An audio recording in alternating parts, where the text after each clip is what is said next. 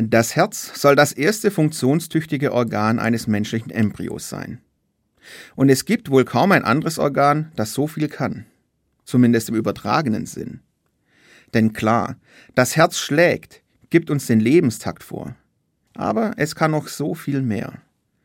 Unser Herz kann klopfen, wenn Liebe in der Luft liegt.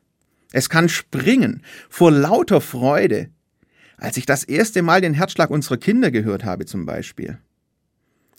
Unser Herz kann brechen oder sogar zerspringen, wenn eine tiefe Beziehung zerbricht oder wenn bei einem lieben Menschen der Herzschlag ausbleibt und wir Abschied nehmen müssen. Wir können diese Lieben aber für immer im Herzen tragen.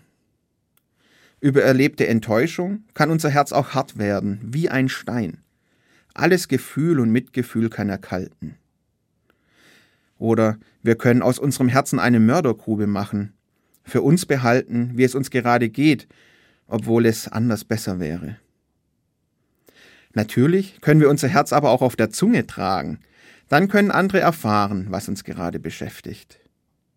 Und das Herz kann auch der Ort für das sein, was uns ausmacht, wenn jemand ein gutes Herz hat zum Beispiel, Mitmenschlichkeit lebt. So vielfältig ist unser Herz und das, was wir damit machen können. Unser ganzes Menschsein spiegelt sich im Herzen. Daran erinnert mich auch immer dieser eine Satz aus der Bibel. Der Mensch sieht, was vor Augen ist. Gott sieht aber etwas anderes an. Unser Herz.